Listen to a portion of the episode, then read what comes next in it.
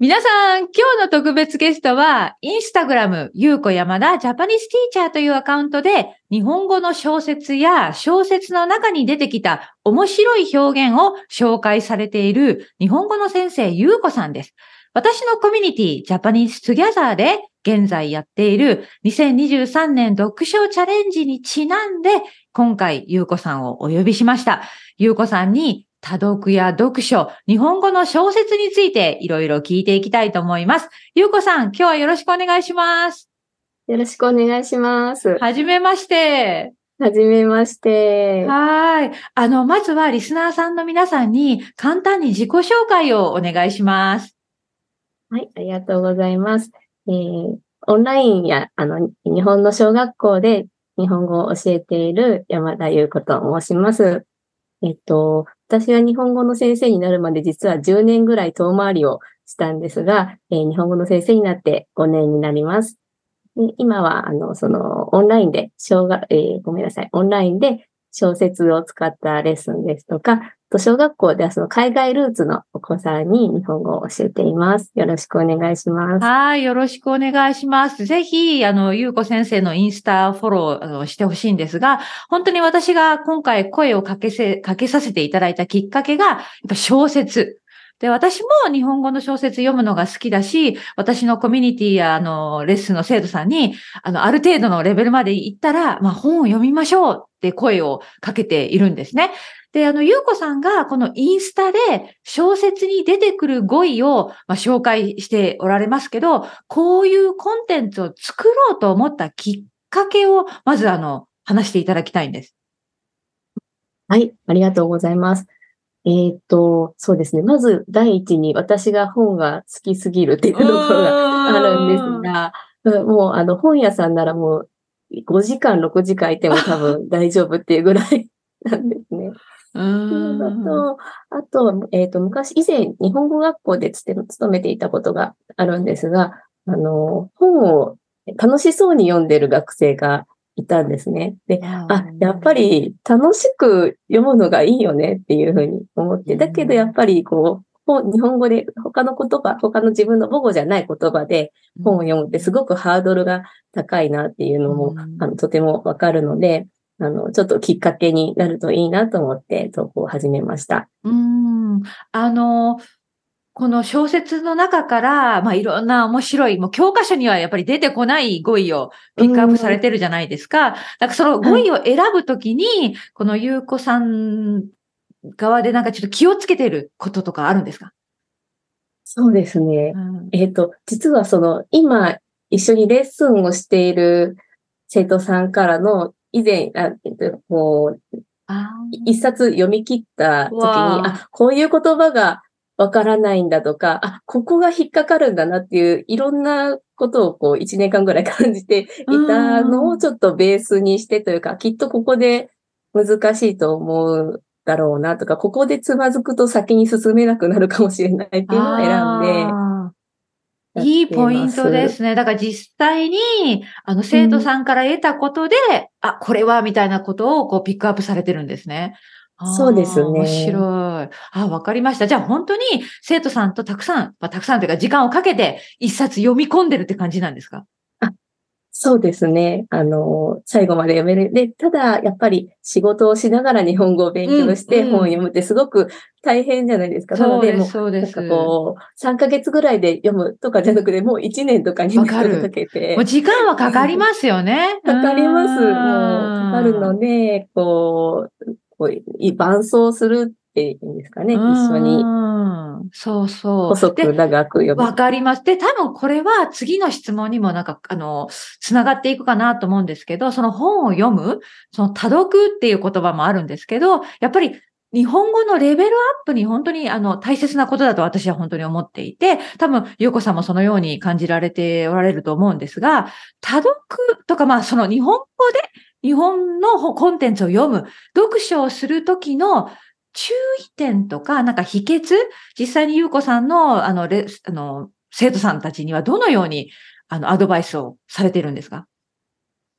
えっと、そうですね。まずは、あの、えっ、と、止まらないで、なんかよく言われますけど、止まらないで読むのは大事だよっていうのと、うんあと、えっ、と、続けることですかね。うん続けられるいや、ように。全く本当にその通りですね。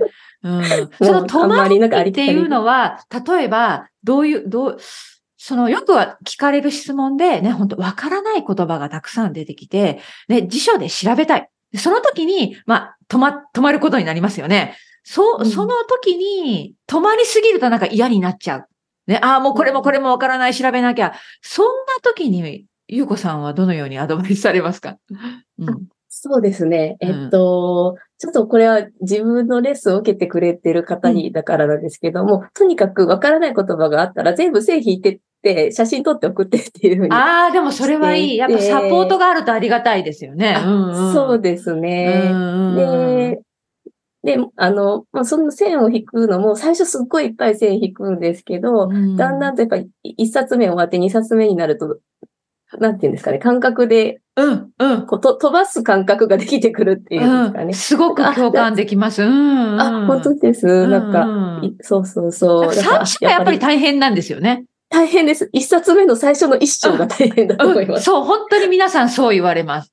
やっぱりそのうん登場人物の紹介から、設定がちょっと読めないし、新しい言葉がたくさん出てきて、あーみたいなね。でもそれを乗り越えて、どんどんどんどんいけば、なんか分かってくるんですよね。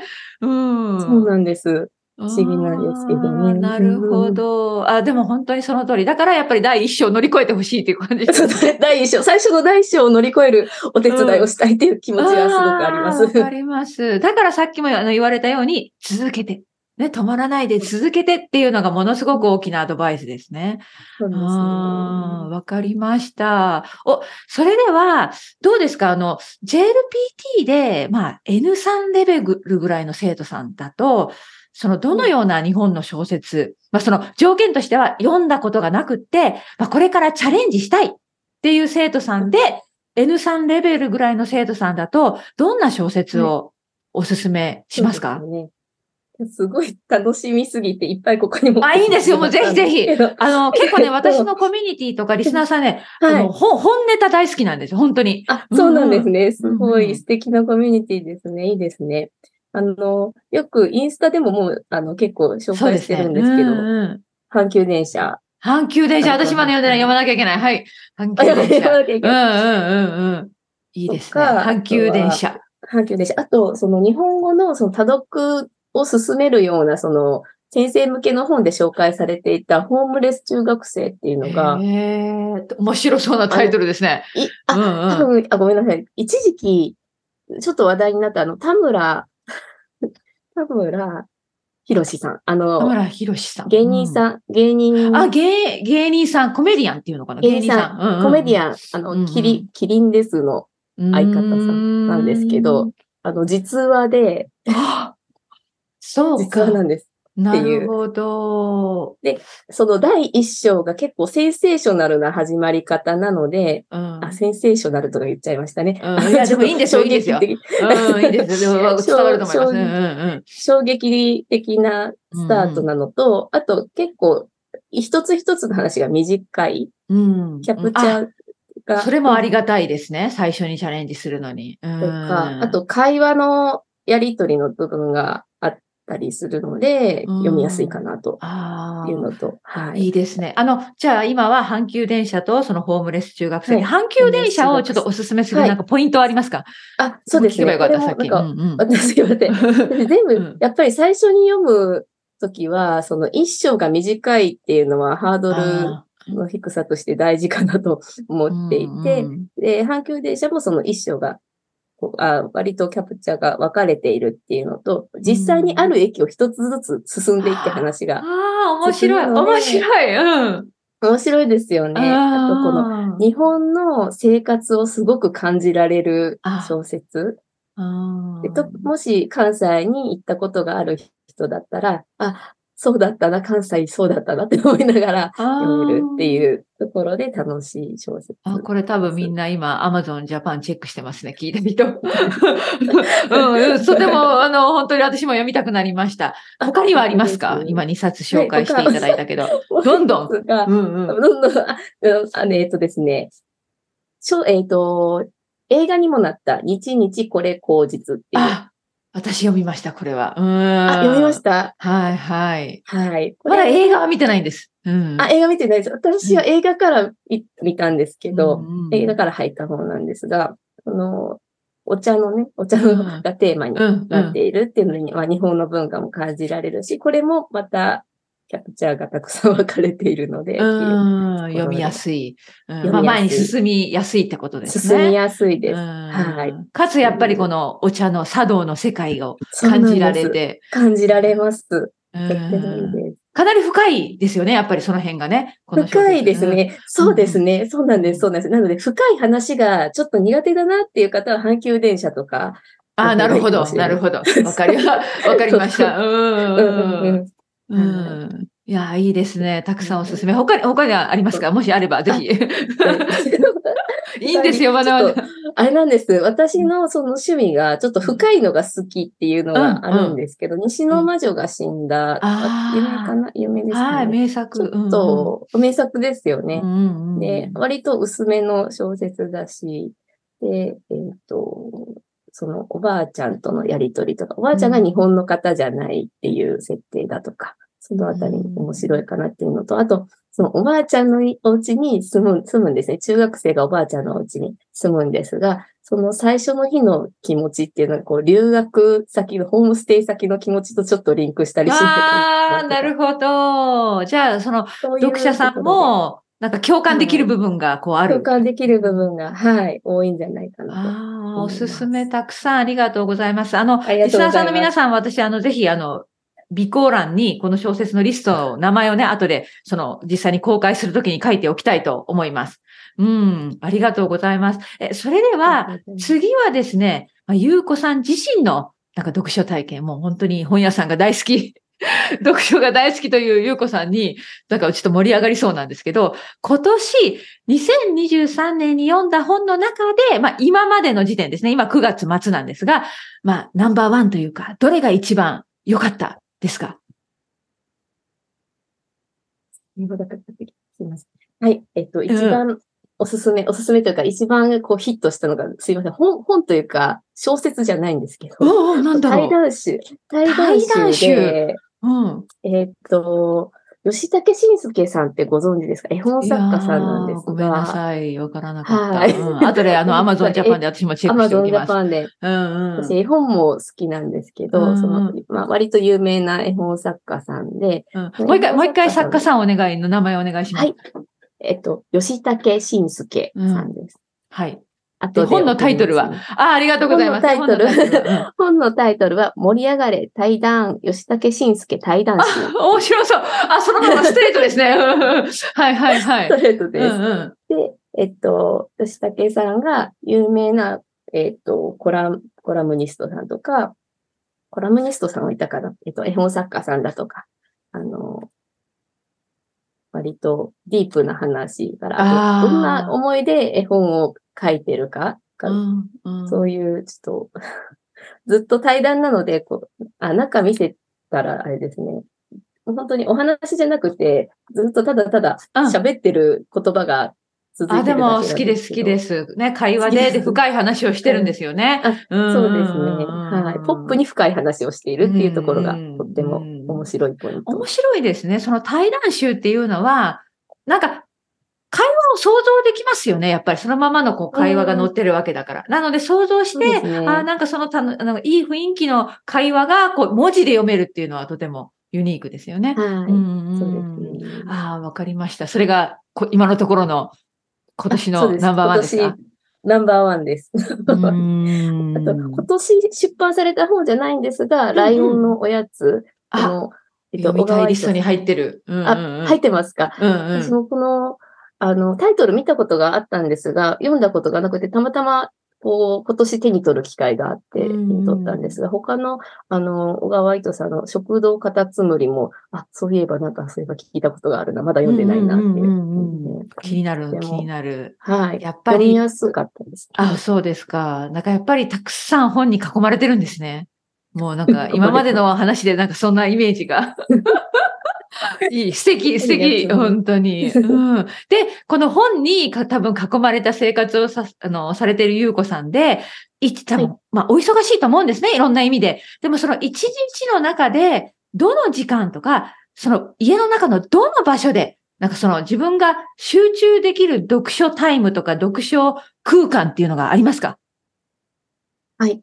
私は実は今、子供が小さくてですね、あの、寝かしつけ、一緒に寝なきゃいけない人がいるんですね、家に。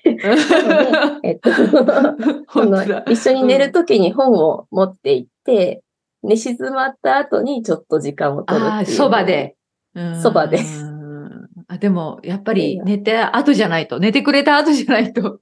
そうですね。なかなか難しいかな。なるほど、なるほど。わかりました。え、それでは、まあ、ゆうこさんが、まあ、一、まあ、大好きな、大好きな作家さんはいますか？大好きな作家さんですよね。難しいんですね、多分ね。難しいです。難しいです。二人三人でもいいですよ、あげてくれあの、小説じゃなくても大丈夫ですか？あ、はい。大丈夫です。今一番、あの、よく読んでいるというか気になっている、読み込んでいるのが養老たけしさんです。養老たけしさん。皆さん要チェック。わー、すごいな え、なんか深そうだなあ読み漁ってる感じですか？読み漁ってる感じです。ああ、わかりました。今、これ、今のマイ、マイブームって感じ？それとも、まあ、長い間、あ、あ、マイブームです。あ、で、長い間だと、そうそうそうそうそうあ。そうですね。ごめんなさい。長い間だと、星野道夫さん。星野道夫さん。ああ、いいところ出ました。はい、わ、はい、かりました、はい。ありがとうございます。ああ、面白いですね。ちなみに私はですね、一応あの、今年、まあ、多分、ゆうこさんよりあんまり読んでないんですけど、あの、これですね、何時星のごとく。あの、なぎらゆうさん。これが今年の、あの、で、実は、あの、去年、なぎらゆうさんのあの、流浪の月かな？を読んで、すごいハマってしまって、で、そのなぎらゆうつながりで、何時星のごとくを、まあ、あの、今年読んで、これはとても、あの、良かったです。なんとなく、あの、ハマってしまいました。本当にこの、な、なぎらゆうさんの本に。はい。なので、最近の一押しですね。で、今読んでる本は、まだ終わってないんですけど、これですね。52Hz のクジラたち。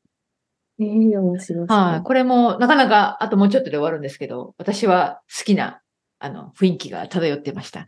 はい。いい。あそんな感じです。はい。私の。想定が、想定が綺麗ですね。そう。あ、そう。そうですね。でもね、別にあの、カバー、たまたま、あの、大体私カバー買いあるんです。あるんですけど、これはあの、何ですかね、レビューから入って、あ、読んでみようと思った本ですね。そうなんですね。あ、これもでも面白いテーマで、ゆうこさんはカバー買いするんですか？カバー買いもします。あの、しますよね。カバー買いでした。この表紙の風景あの、ライオンのやつ、そう、あれ、ライオンの素敵な感じですよね。うん。はい、大きいですよね、やっぱデザインもね。うん、あ、そうですね。大きいです、大きいです。わかりました、わかりました。え、それではですね、これはあの、本当に最後の質問の方になってくるんですけど、あの、次の質問は、私のコミュニティの中で以前ディスカッションをした質問で、まあ、同じ質問をしたいと思います。本を読み始めて、あれ？これはちょっと思ったのと違ったな、面白くないな、つまらないな、とか、またはむず、難しすぎると思った時に、一番、そこでその本を諦めて次の本を探す。2番、諦めないで我慢して最後まで読む。3番、とりあえずもう少し読んでみてから最後まで読むかどうか決める。ゆうこさんはどのタイプでしょうか？私、1番です。あ、私も。あ、私もです。私はもう、あの、諦諦めます。諦めて置いておいて、また、なんかその時が来たら読むという。そうですね。やっぱり買ってある本はここにありますからね。うん、そう、そうです、そうです。なんか時期が、やっぱりタイミングもあるかもしれない。うん。ああ、面白い。私と同じでした。あとはやっぱりなんか時間がもったいないって思っちゃいますね、最近は。そうですね。私は。うん、うん、えー、では次の質問も、あの、一つ選んでほしいんですけど、次の中から一番読書の邪魔になってしまうもの、集中できなくなってしまうものを一つ選んでください。1、音、騒音。2、家族。3、スマホ、自分のスマホ。4、自分のマインド、心。えれはですね、悩んだんですが、1です。騒音。騒音が気になるタイプですね。そうなんです。で、うん騒音って言っても、その工事のガンガンっていう音じゃなくって、テレビの音が、ああ、ああ、ダメダメ、私も。ダメダメ。うん。そうだよテレね。ビがついてると、集中力がそっちに行って。やっぱガチャガチャした音ですよね、テレビから流れる音は。そうですね。あーあ、でも共感できます。私はちなみに、あの、心でした、自分の。自分の心ですか？心のを選びましたそうあなんかそのうなんですね。そうっていうのが、そのやっぱりストレスが溜まってる時とか、なんか心配事がある時にやっぱりその本に集中できない、なんかそっちの、やっぱり持っていかれちゃうタイプで、そうなんですね。んなので私はあの、自分の心を選びましたが、コミュニティの中では、スマ、スマホと自分の心を選んだ人が多かったかな。はいはい。そうなんですね。うスマホもわかります。だから、そうです。本当にね。横にあるとね。うんやっぱ横に置い置いちゃってるからね。読んでる時も。わかります。。え、それではですね、まあ、いい感じでまとまって、最後になります。あの、ゆうこさん、ぜひ、あの、私のリスナーさん、まあ、日本語を勉強している皆さんに、何か励ましのメッセージとか何でもいいんですけど、あの、最後に何か一言、一言じゃなくてもいいんですけど、はい、よろしくお願いします。どうぞ。はい、わかりました。えっと、そうですね。あの、私の本当に大好きな言葉で、好きこそものの上手なれっていう言葉があるんですけど、やっぱり皆さん本が好きだと思うので、あの、好きっていう気持ちで、楽しいっていう気持ちで続けて読んでみられるといいんじゃないかなと思います。頑張ってください。ありがとうございます。じゃあ皆さん、ありがとうございます。あの、はい、本当にあの、素敵な、たくさんあの、面白い本の紹介をしていただいたので、要チェックですね。皆さん、あの、後でチェックしてみて、いい本があれば、ぜひ、チャレンジしてみてください。じゃあ今日はここまでにしたいと思います。ゆうこさん、ありがとうございました。ありがとうございました。はーい。